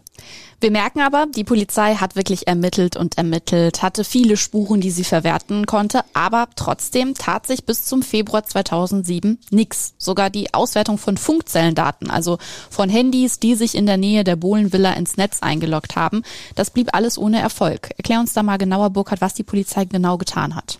Genau, also die Polizei hatte ja, wie wir schon geschildert haben, umfangreiche Ermittlungsmaßnahmen mhm. eingeleitet. Auch es gab wahnsinnig viele Hinweise, die über die Medienberichte eingegangen waren. Ja, alle Fernsehsender in Deutschland und auch im Ausland berichteten natürlich über diese Tat und die ganzen Zeitungen, es war alles voll und da meldet sich natürlich immer Hunds und Kunst und jeder will irgendwas wahrgenommen haben. Man hatte Spuren ohne Ende, nur alles führte nicht so richtig zum Erfolg. Mhm. Und auch die Funkzellenauswertung, wenn ihr nicht wisst, was das ist, ist immer so, wenn ein Tatort gegeben ist, dann schaut die Polizei natürlich immer als allererstes auf die umstehenden Handymasten und dann guckt man, verkürzt gesagt, welche Handys. Mit welcher Nummer haben sich dort rund um den Tatzeitpunkt eingeloggt und dann verfolgt man diese Handynummer nach und guckt dann, können wir irgendwelche Täterhinweise dadurch erlangen. Deshalb ist natürlich so, dass jeder erfahrene äh, Straftäter heutzutage niemals, zumindest nicht sein eigenes Handy mit zum mhm. Tatort mhm. nimmt. Ähm, und auch diese Funkzellenauswertung hatte bei der Polizei nichts ergeben, so dass man dann in der Akte ist das auch so ein bisschen, ja, mit so ein bisschen, ja, fast schon Ernüchterung vermerkt. Am 20. Februar 2007 die ganzen tollen Ermittlungen zusammenfasst. Man hat wirklich viel gearbeitet und am Ende heißt es dann, tja, aber bis heute auch mehrere Monate nach der Tat äh, haben wir dann letztlich doch keinen konkreten Täter habhaft machen können. Und es sollte auch noch ein bisschen länger dauern. Die Ermittlungen sind zäh. Es tut sich nichts, auch nicht bis zum 21. Juni 2007. Dann aber gibt es einen Hinweis von einem Informanten Burkhardt und der führt zu einer ersten richtigen Spur. Es ist wirklich so, dass wenn dieser Informant nicht im Juni 2007 aufgetreten wäre, ich glaube, die Tat wäre niemals aufgeklärt worden. Hm. Ja, denn am 21. Juni kommt die ganz große Wende im Raubüberfall auf Dieter Bohlen aus Sicht der Ermittler, denn es erscheint auf der Dienststelle der Polizei in Lüneburg ein Informant, dem seitens der Staatsanwaltschaft in Stade Vertraulichkeit in dieser Sache zugesichert wurde. Bedeutet? Also es ist so, dass wenn man äh, als Zeuge zur Polizei geht, dann werden in der Regel die Personalien notiert und man tritt vor allen Dingen natürlich mit seinem richtigen Namen dort auf und der ja. steht dann auch in der Akte und ist natürlich dann auch später, wenn es Beschuldigte gibt, für diese und natürlich die Verteidiger einsehbar. Mhm. Das ist natürlich äh, für viele Zeugen ein Grund, dann äh, keine Aussage machen zu wollen, mhm. weil sie natürlich Schiss haben, auf Deutsch gesagt, dass ein Beschuldigter sich an ihnen rächen könnte, entweder selbst oder über beauftragte Dritte. Mhm. Und deshalb ist es immer wieder so für die Ermittler dann natürlich äh, eine Möglichkeit zu sagen, okay, ähm, wir bieten dir Vertraulichkeit, du tauchst nicht namentlich in der Akte auf und du musst dann auch später nicht bei Gericht aussagen, jedenfalls nicht öffentlich, ja, sondern mhm. allenfalls äh, maskiert hinter einer Schattenwand im anderen Raum und wirst per Videoüberwachung zugeschaltet, aber jedenfalls trittst du nicht mit deinen öffentlichen Personalien auf und dann sagen viele Leute unter diesem Deckmantel der Verschwiegenheit dann Sachen aus, die sie sonst nie aussagen würden. Mhm. Ja, das handelt sich hier um eine Person, die eine sogenannte Vertrauensperson der Polizei war. Also eine Vertrauensperson ist einfach jemand, der Vertraulichkeit zugesichert wird und die öfter mal äh, aus den kriminellen Milieus entsprechende Hinweise liefert. Mhm. Und äh, man darf das übrigens nicht, nicht verwechseln mit verdeckten Ermittlern. Mhm. Ja, das, dafür gibt es eine eigene Regelung in der Strafprozessordnung. Auch verdeckte Ermittler sind keine Privatpersonen, sondern verdeckte Ermittler sind Polizeibeamte, mhm. die in ihrer Tätigkeit als Polizeibeamter im Untergrund ermitteln, aber mhm. dort unter einer Legende, ja. Dann werden, mhm. wird dann einfach irgendein Namen gegeben und so. Eine neue Identität. Neue Identität sozusagen und forschen dann dort nach, aber es sind trotzdem Polizeibeamte und keine Privatpersonen. Mhm. Und äh, ja, diese Privatperson, diese Vertrauensperson der Polizei hat sich gemeldet und hat dann ganz klar gesagt, diese Person habe erfahren, dass der, und wir geben dieser Person des Beschuldigten den Namen John bei mhm. uns in der Folge, dass dieser John circa 18 bis 20 Jahre alt sei, aus Recklinghausen stamme und dass er der Täter sei aus dem Raubüberfall auf Dieter Bohlen, der sich die Maske runtergerissen habe und der mhm. auf dem Video zu erkennen sei. Und er konnte sogar die Straße angeben, zwar nicht mit Hausnummer, aber immerhin die Straße in, in Recklinghausen Süd, mhm. wo dieser John damals wohnte. Und er konnte auch noch sagen, dass Mittäter ein türkischer Freund sein sollte. Mhm. Tja, weil die Polizei dann natürlich diese Daten hatte, monatelang war man im Dunkeln getappt, ging es dann natürlich auch ganz, ganz schnell.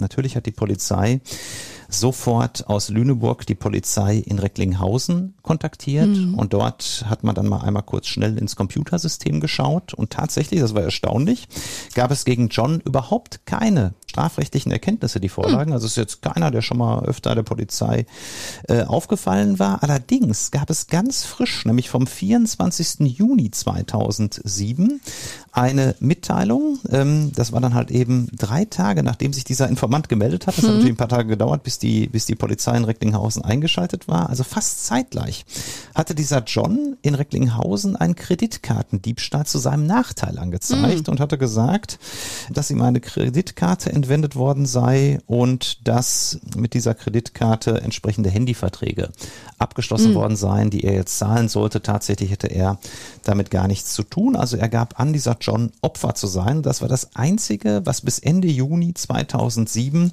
der Polizei überhaupt über diesen John bekannt geworden war. Und die Polizei hat dann äh, zunächst das gemacht, was man immer macht. Man hat das Einwohnermeldeamt der zuständigen Stadt kontaktiert und hat ein Lichtbild von John aus seinem Personalausweis beschafft. Mhm. Und ähm, tja, ich habe John dann ja auch später kennengelernt, da kommen wir noch drauf.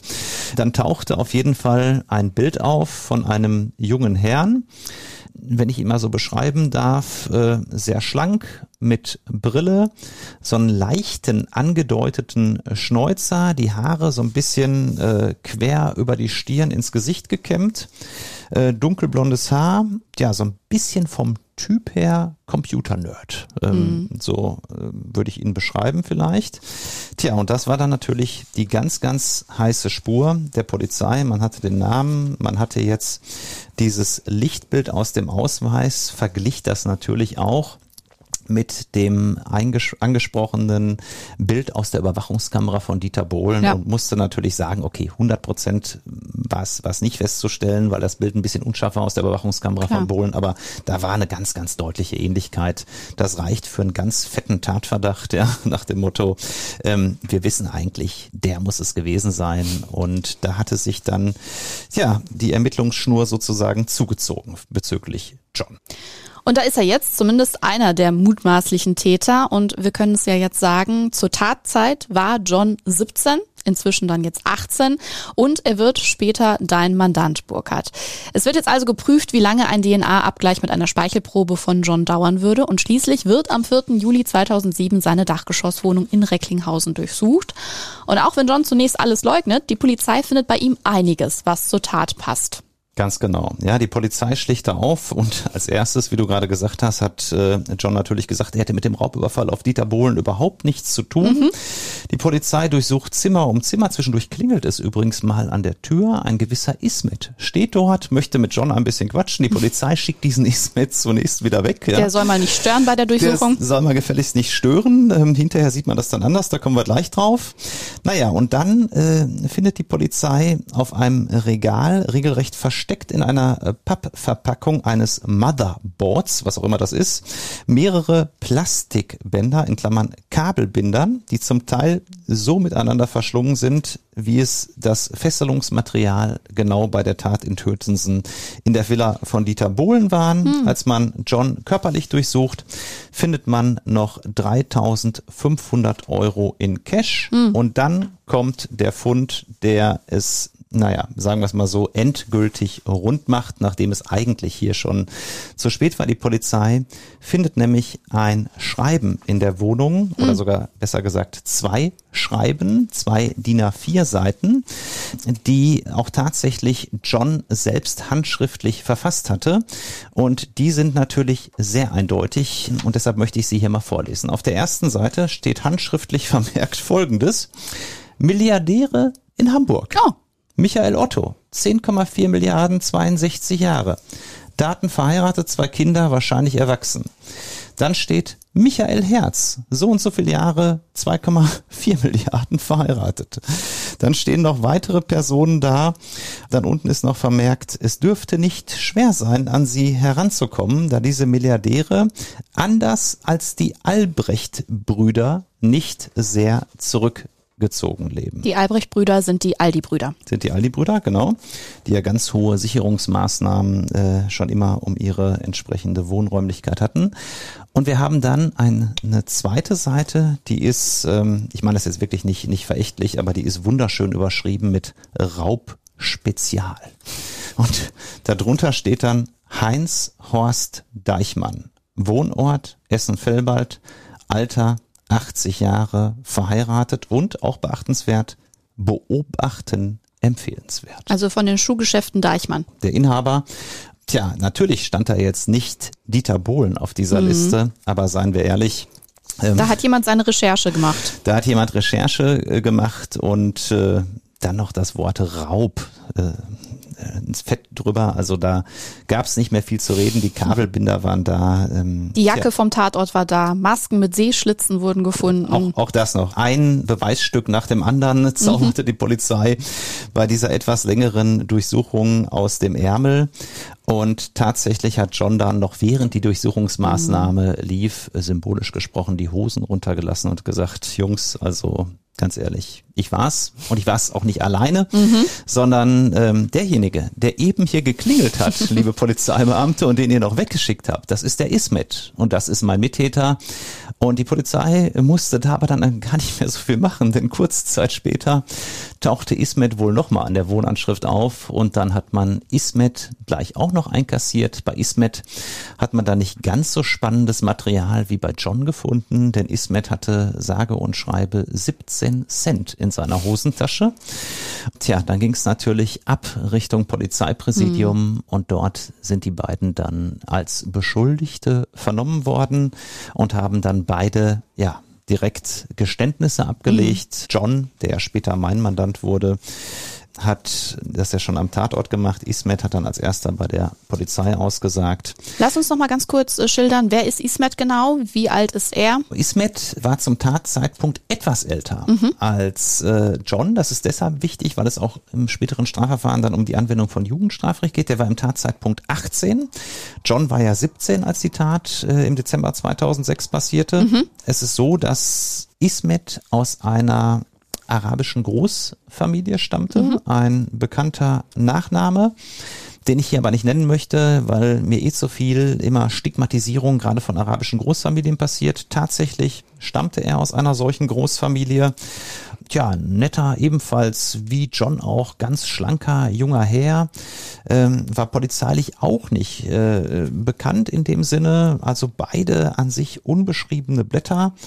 Tja, auch Ismet saß dann auf dem Polizeipräsidium in Recklinghausen, wurde als erster dann mehrere Stunden vernommen und dann natürlich auch ihm eine Speichelprobe entnommen, mhm. ja, damit man natürlich dann auch nochmal da in objektiver Hinsicht überprüfen konnte, obwohl das an sich jetzt schon gar nicht mehr erforderlich war.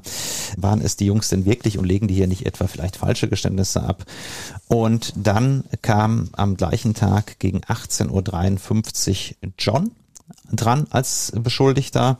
Und das finde ich nochmal ähm, für unsere Hörer einfach spannend zu hören, wie ist die Tat aus Tätersicht abgelaufen. Mhm. Und das hat John, wie ich finde, sehr detailliert und sehr gut verständlich geschildert. Da sieht man dann mal, was in so Köpfen von 17-jährigen Menschen in Zeiten des Internets, äh, in Zeiten äh, ja, des großen medialen Einflusses so alles vorgeht und auf was die da alles kommen. Also ich möchte nicht sagen, dass dadurch alles schlimmer geworden ist, aber ich glaube, solche Taten in dieser Form ähm, und in dieser Begehungsweise hätte es früher vor dem Internet äh, so meines Erachtens nicht gegeben. Mhm. Und John hat dann bei der Polizei genau erklärt, wie es abgelaufen ist. Es dürfte kurz nach den Sommerferien 2006 gewesen sein, als Ismet und ich uns gemeinsam überlegten, wie wir zu Geld kommen können. Zunächst haben wir bei MTV, RTL und anderen Sendern uns über Promis informiert. Die Namen der dortigen Promis haben wir gegoogelt, um festzustellen, ob deren Adressen verzeichnet sind. Das meine ich eben, ne, mit dem Internet. Mhm. Da wird eingegeben, zack, zack, zack, Dieter Bohlen, Wohnadresse und so weiter und schon hast du die.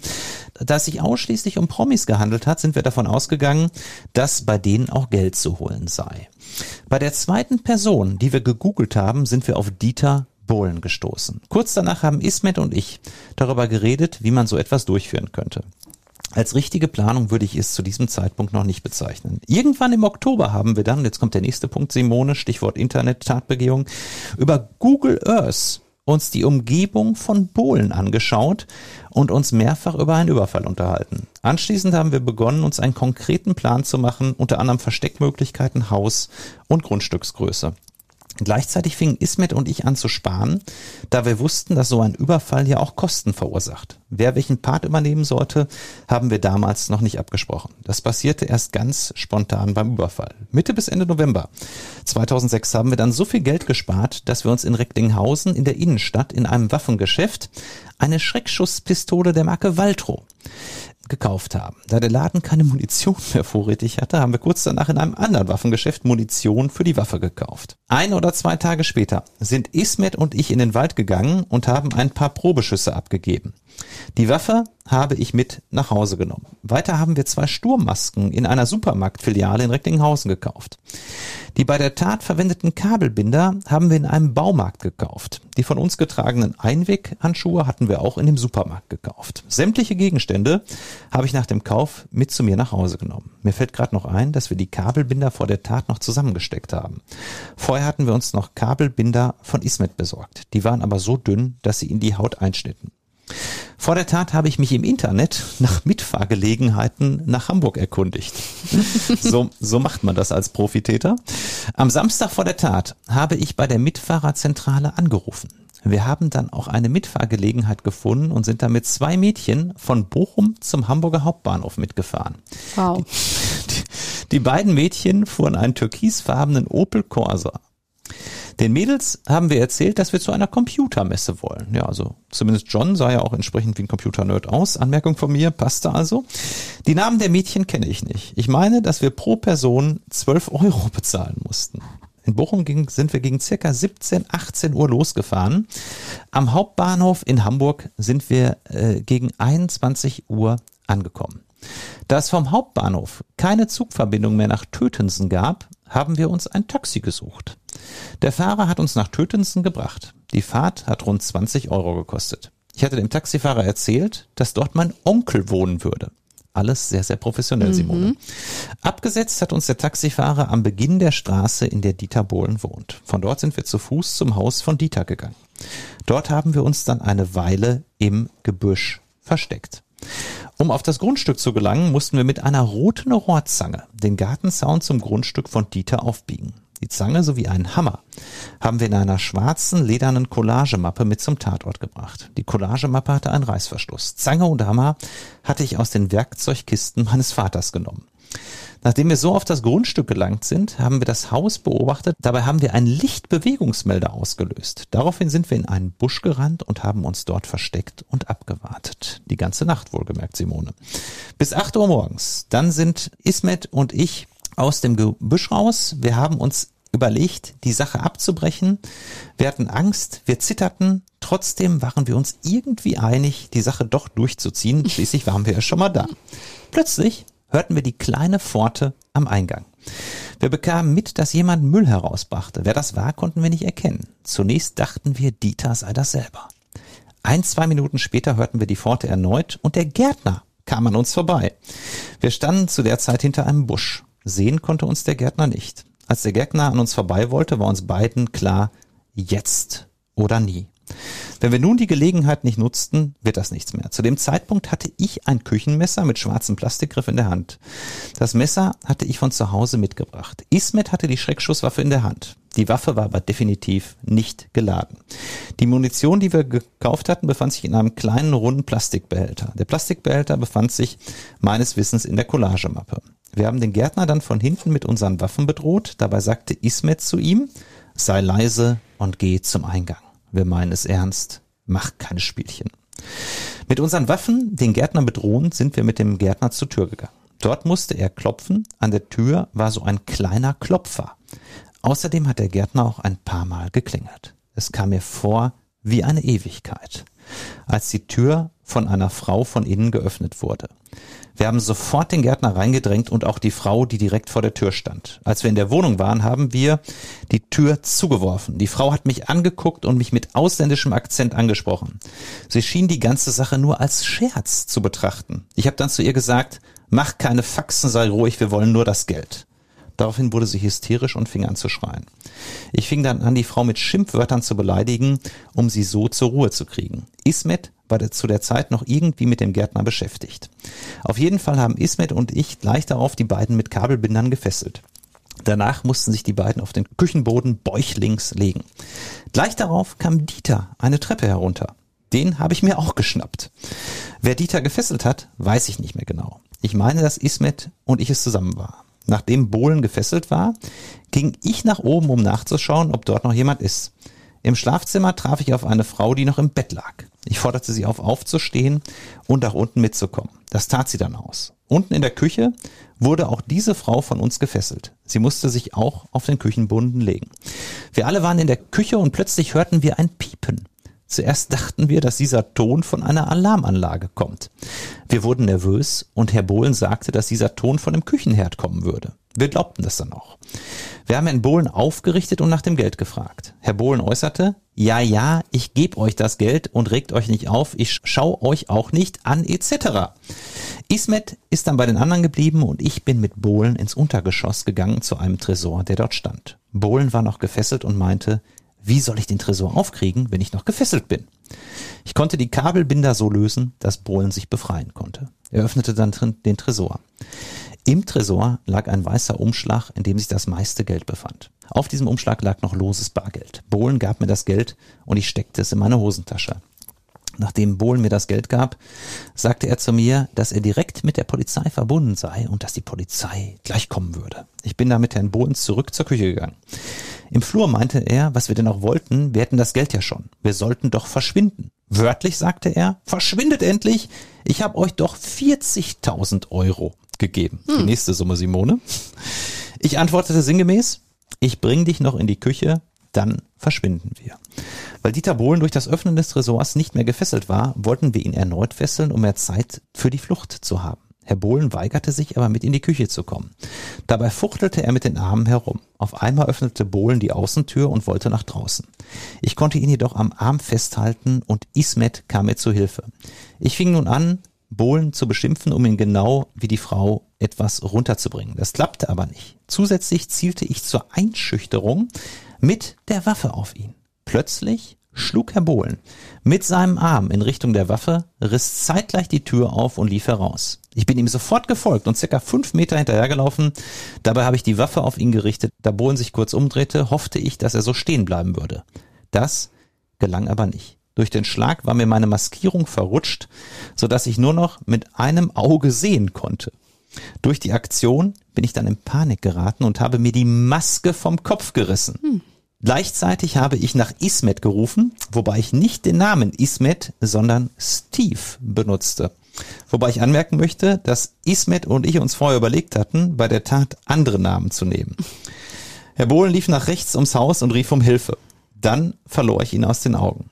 Ismet und ich sind dann auch gleich geflüchtet. Vom Ausgang nach links durch die Grundstückspforte. Unterwegs auf der Straße habe ich eine Geldbörse, die ich zuvor eingesteckt hatte, weggeworfen. Ich habe hineingesehen, aber nichts herausgenommen. Dann habe ich die Geldbörse nach rechts auf den Asphalt geworfen. Unterwegs haben wir unsere Masken, Handschuhe und Mappen weggeworfen. Die Waffe habe ich noch auf dem Grundstück in ein dortiges Gebüsch geworfen. Bei dem Messer bin ich mir nicht sicher. Es kann sein, dass wir das Messer noch auf dem Grundstück weggeworfen haben oder später im Wald. Wir sind dann kreuz und quer durch die Wälder weggelaufen. Entgegenkommende Personen sind mir nicht aufgefallen. Von der Straße aus sind wir nach rechts in den Wald gelaufen. Wir sind knapp eine Stunde gelaufen und nachdem wir über Bahnschienen gekommen sind, machten wir eine kurze Pause. Dort haben wir zunächst das Geld oberflächlich gezählt. Es waren circa 28 bis 29.000 Euro. Kleine Anmerkung von mir, Simone. Zu diesem Zeitpunkt hatte die Polizei ja schon die Großfahndung eingeleitet. Mhm. Auch ein Hubschrauber war unterwegs. Mhm. Für mich wirklich erstaunlich, dass die beiden Jungs da weggekommen sind, mhm. äh, ohne dass man die gepackt hat zu diesem Zeitpunkt. Und dann geht's weiter mit Johns Aussage. Wir haben kurz durchgeatmet. Unterwegs und bei der Pause haben wir aus Plastikflaschen getrunken, die wir später weggeworfen haben. Wiederum eine kleine Anmerkung von mir, das sollte dann ja auch später die Geschichte sein, die unter anderem auch bei der Polizei abgegeben wurde. Mhm. Weiter mit John. Wir hatten auch noch kleine Schokobrötchen, da sind sie wieder dabei. Soweit ich mich erinnere, haben wir das alles in Recklinghausen gekauft. Mir fällt gerade noch ein, dass ich, da sind wir wieder, meinen Nike Sportbeutel irgendwo im Wald zurückgelassen habe.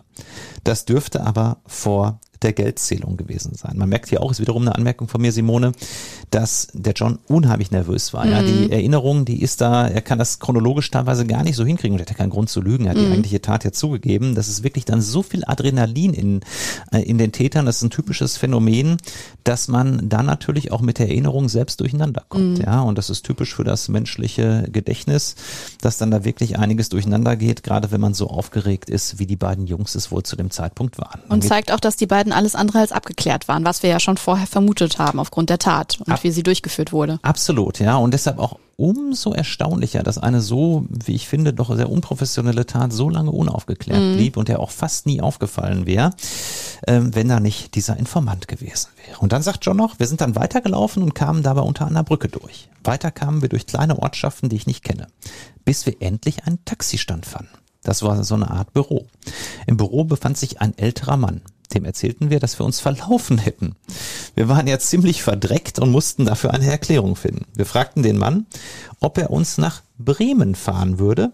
Von dort wollten wir dann mit dem Zug weiter. Der Mann fragte uns noch, ob wir genug Geld dabei hätten. Hätte ich Anmerkung von mir an seiner Stelle auch getan. Dies bejahte ich, indem ich sagte, mein Vater hätte mir genug Geld mitgegeben. Ungefähr 29.000 Euro. das hat er, glaube ich, so nicht gesagt.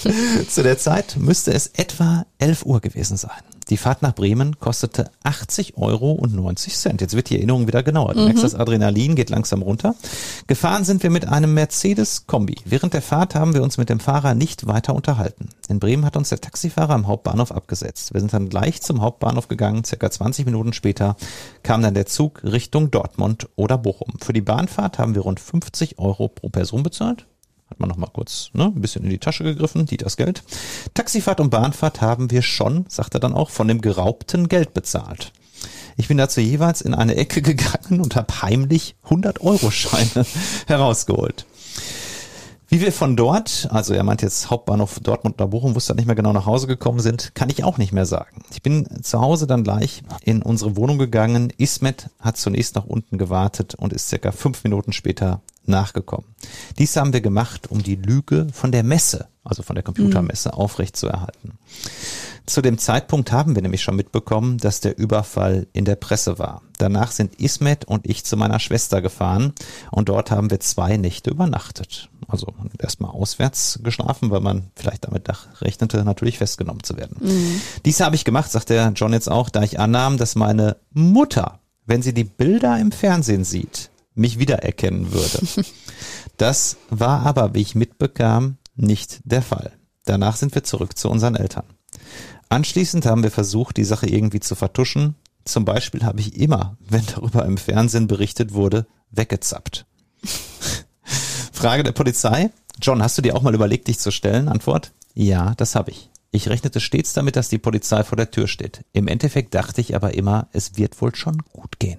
Frage, habt ihr das Raubgut später erneut gezählt? Antwort, ja, es waren knapp 28.000 Euro. Und das, Simone, ist eine wichtige Stelle, weil der John räumt hier alles ein. Und mhm. der Ismet hatte schon einige Stunden vorher bei seiner auch geständigen Einlassung bei der Polizei genau das Gleiche gesagt mhm. zu der Tatbeute. Äh, und das ist ein ganz, ganz wichtiges Indiz auch später in dem Prozess gewesen. Da kommen wir dann ja noch zu späterer Stelle drauf. Die Frage der Polizei. Wie habt ihr das Geld aufgeteilt? Antwort John. Wir haben das Geld geteilt das Geld habe ich aber behalten, da Ismet meinte, seine Eltern würden es bei ihm bestimmt finden. Frage der Polizei, was habt ihr denn mit dem Geld gemacht? Antwort, ein Teil haben wir verprasst für Kinobesuche und Essen. Für einen Teil haben wir uns Klamotten gekauft, zum Beispiel Hosen, Pullover und Jacken. Da kommen mhm. wir später auch nochmal drauf, weil eine sagenumwobene Lederjacke dann auch im Prozess noch eine Rolle spielte. Ich habe mir noch ein Sportgerät für knapp 700 Euro gekauft. Weiterhin habe ich mir drei Handys gekauft. Eins für Ismet, eins für meinen Bruder und eins für mich. Mein Handy kam 120 Euro, die anderen beiden Handys kamen circa 130 Euro. Später haben wir die Handys wieder aus Geldmangel weiterverkauft. Das geraubte Geld hatten wir bereits im März 2007 restlos ausgegeben. Alle Achtung. Das ging recht schnell. Also da hat man schon sich gut bedient, wenn man mal überlegt. Äh, also gut drei Monate mhm. und tja, ne, also knapp 30.000 Euro, für jeden 15 natürlich, aber dann da hat man schon ganz gut gelebt. Soweit ich weiß, hat Ismets älterer Bruder auch noch circa 8.000 Euro von Ismet erhalten. Warum, weiß ich aber nicht. Frage der Polizei, wer wusste von dem Überfall? Antwort, niemand. Frage der Polizei, hast du weitere Straftaten begangen? Und jetzt kommt's, da hat man nämlich eben auch schon mal was zu gesagt. Nur die Sache, wegen der ich heute Morgen als Zeuge vorgeladen wurde von der Polizei, die ist nämlich vorgetäuscht. Das ist die Sache mit der Kreditkarte. Mhm. Ismet hat nämlich mit meiner Kreditkarte in meinem Auftrag Geld von meinem Konto abgehoben und Handys bestellt und so weiter. Also das war dann die nächste Straftat. Mhm.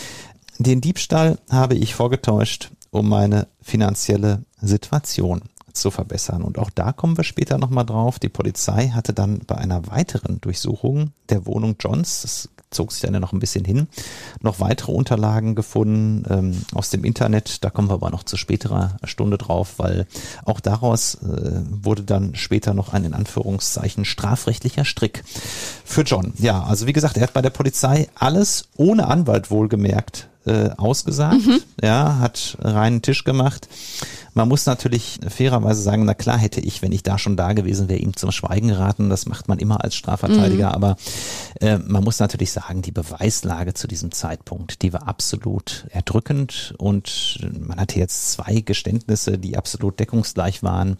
Man hatte diese ganzen Spuren. Dann gab's äh, das Bild aus der Überwachungskamera. Mhm. Das hat man mit John abgeglichen. Klar, das war er, wenn man ihn dann so sieht. Und auf der Überwachungskamera, da kann man ihn ganz klar zuordnen. Und man hatte jetzt auch noch die Speichelprobe von John und Ismet. Und tatsächlich kam dann von dem äh, Institut auch relativ schnell das DNA-Gutachten und auch dies besagte ganz klar, die Spuren an den aufgefundenen Gegenständen stammen von Ismet und John. Nur einen Tag später werden John und Ismet in Recklinghausen dem Haftrichter vorgeführt. Und an dieser Stelle legen wir mal ein Lesezeichen in diese jetzt schon sehr lange Akte, denn wie es mit dem Prozess gegen John und Ismet weitergeht, Darüber sprechen wir in 14 Tagen in Teil 2 von Akte 7 hier bei Advokaten des Bösen. Und auch da wird es einiges zu erzählen geben, denn zum einen ist das Ganze ja ein Promi-Prozess, die sind ja schon per se sehr spannend. Und zum anderen geht es vor Gericht unter anderem um Lügen und um die Frage, ob Dieter Bohlen diesen Raubüberfall vielleicht sogar in Auftrag gegeben hat. Und was ganz wichtig ist, Burkhardt wird uns sogar sagen können, welche Handseife Dieter Bohlen auf der Gerichtstoilette benutzt hat. Das ist doch ein Highlight. Ganz genau. Also es passieren Dinge, wenn Promis vor äh, Gericht auftauchen, die erlebst du sonst nie, obwohl ich als Strafverteidiger vieles krasse, skurrile, ausgefallene Dinge erlebe, aber was in dem Prozess rund um den Raubüberfall auf Dieter Bohlen passiert ist, das, muss ich ehrlich sagen, habe ich in dieser Form auch noch nie erlebt und das schildern wir euch in aller äh, Ausführlichkeit in Folge 2 und es gibt Dinge, die die Öffentlichkeit meines Erachtens bisher noch nicht erfahren hat über diesen Prozess. Wir sind gespannt. Das also in Teil 2 in 14 Tagen hier bei Advokaten des Bösen. Bis dahin versorgen wir euch mit Zusatzmaterial, auch unter anderem bei uns auf Instagram, Advokaten des Bösen. Und dann öffnen wir diese Akte 7 schon ganz bald wieder. Ich freue mich drauf und bis dahin, Burkhard, tschüss. Tschüss, Simone. Das müssen